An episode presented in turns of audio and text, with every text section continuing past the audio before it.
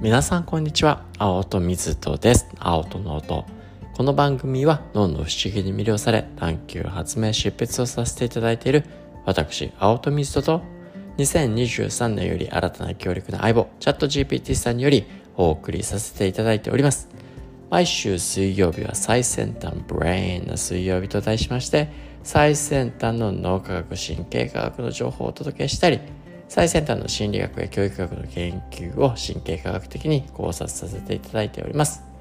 チャット GPT さんはですね最新2023年などの情報はお持ちではありませんが青とが仕入れた2023年の論文を含めた最先端の情報をもとにチャット GPT さんといろいろな考察をし少しでも皆様の知的好奇心そして新たな気づきへとつなげればと思いお届けさせていただいております。というわけで本日2025年3年だったかな。の論文からまあね今日ご紹介する論文はこう自然とかね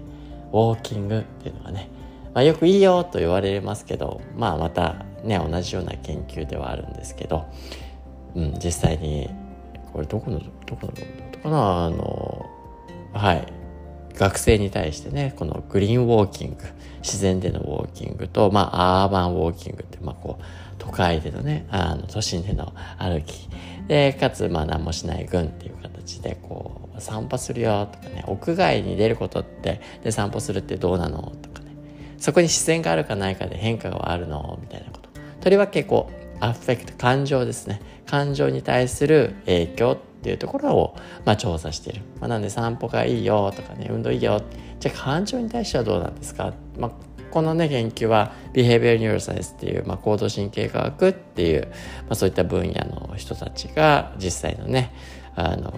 こう実験をね学生たちに向けて作ったよっていうようなものが、まあ、こうね今までも物理的な運動が感情のね研究を促進するまあね低コストの方法であるっていうふうにはよく言われてるんですけどその運動がね行われる環境っていうのはねその環境に応じてだから散歩するのもねあの環境に応じて有益な効果が増幅するのか軽減させられるのかまあそういったことをね考えてみましょうよと。でまあだから先ほど言ったようにこの研究では自然とか都市のフィールドでの散歩が肯定的ポジティブおよび否定的ネガティブな感情に与える影響を、まあ、比較するっていうことを目的とする。であの150人のね学生たちが集められてグリーンウォーキングしたりアーバンウォーキングしたりまたは運動しないっていうこの3つのね群にまあだから150人いたんで50人ずつですよねねグループランダムに割り当てられてポジティブおよびネガティブなね感情の評価って各参各参加者に対して散歩の前後であの実施したよと。でね、他の運動のパラメーターとかね持続してか強度とか天候条件とかグループのサイズとかはグリーンウォーキングでもアワンウォーキングでも同じにしてで散歩のルートはねこう緑の密度とか水の近さとか交通の存在とか舗装された面積の量なんかでまあ違うよっていうような状態でこれで結果ねじゃあどういったことが分かったのか。こうグリーンウォーキングアーバンウォーキングはこう運動しない、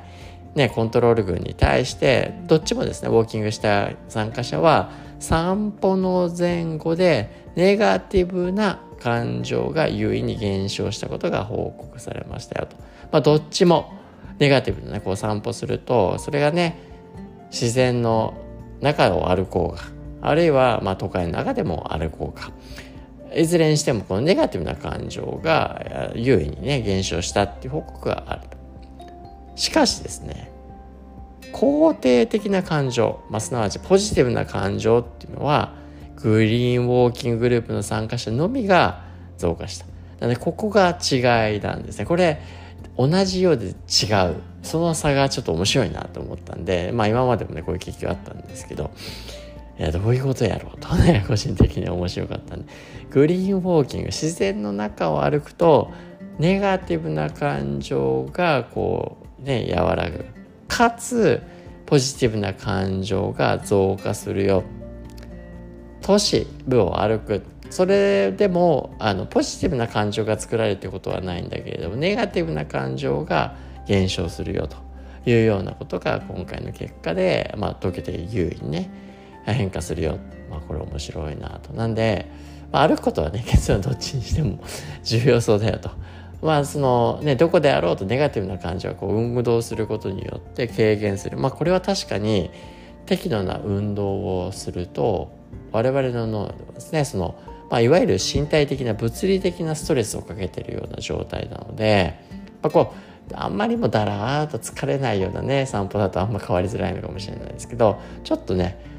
あの体がね身体が疲れるような汗ばむぐらいというかねあの散歩をしていると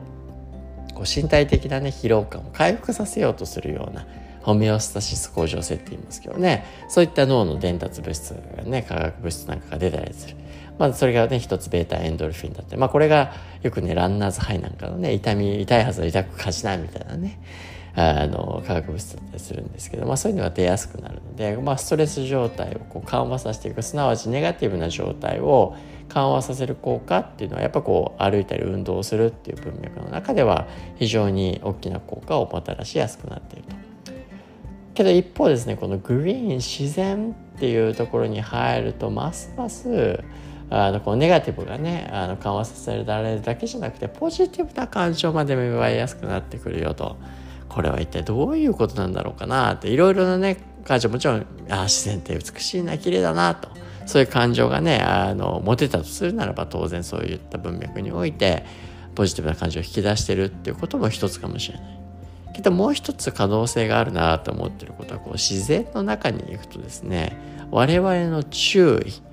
すなわちどこに意識を向けるのかっていうところが広がっていくっていう可能性が非常に高いんじゃないかなというふうに思うんですね。まあ、皆さんもなんか美しいね湯でねこう自然の中に身を置いていたりだとかしている時どこか一点を見てますかっていうとそういうわけじゃないと思うんですよ。全体をこう自然を味わっているというか全体を感じ取っているというかそのような注意のモードにまあなりやすくなっていく。まあ、なんで自然とこう外の全体っていうところに注意がいざなわれやすくなっていく。でじゃあ都会で歩いてる時だって別に何か一点をね、まあ、広告とかね激しいシグナルがあればそこに向いちゃうかもしれないですけどまあね外をこうねあの普通に都会歩いてたとしても別にあのね何か一点とらわれてるわけじゃない。けどじゃあそのね歩いてる街中全体をこう見渡しながら歩いてるかというとそれ必ずしもそうでもないと。まあ歩いてんだけど外目は開いてんだけど外も見てはいるしいるんだけど全体を感じ取ってるかというとそういうわけじゃなくて、まあ、都会の中で歩いてるとおそらくこうねテクテク歩きながらもいろんなことを考えたりだとかまあ、ね、スマホ眺めてたらそのね外側に狭くの脳の注意モードになってるかなというふうに思いますが。まあ、中歩きながらも外の景色を全体を捉えるというよりも何かねあれこれ考えたり仕事のことであったりとか他のことをこうね考えるっていう傾向が強くなりやすい。まあ、なのでポイントはこうね自然っていうところにこう身を置くことによって我々の注意が開かれやすくなるっていうことですかね。まあ、そうやって全体視をする脳のモードっていうのは大体ストレスとかねそういった文脈っていうのが狭いね領域に自分の嫌だなってことにとらわれるからはストレス反応する。まあ、なんでそこに注意を向けないからストレスネガティブな感情モードがこうねあの引き起こしづらくなっていく。でかつこう広い全体で感じ取ってるような時に脳っていうのはねこういったポジティブな感情を含めて引き出し引き出されやすくなるそれを感じ取りやすくなっていく。脳のモードになりますからあ全体をこうね感じられてるような状態ってなっていくと脳が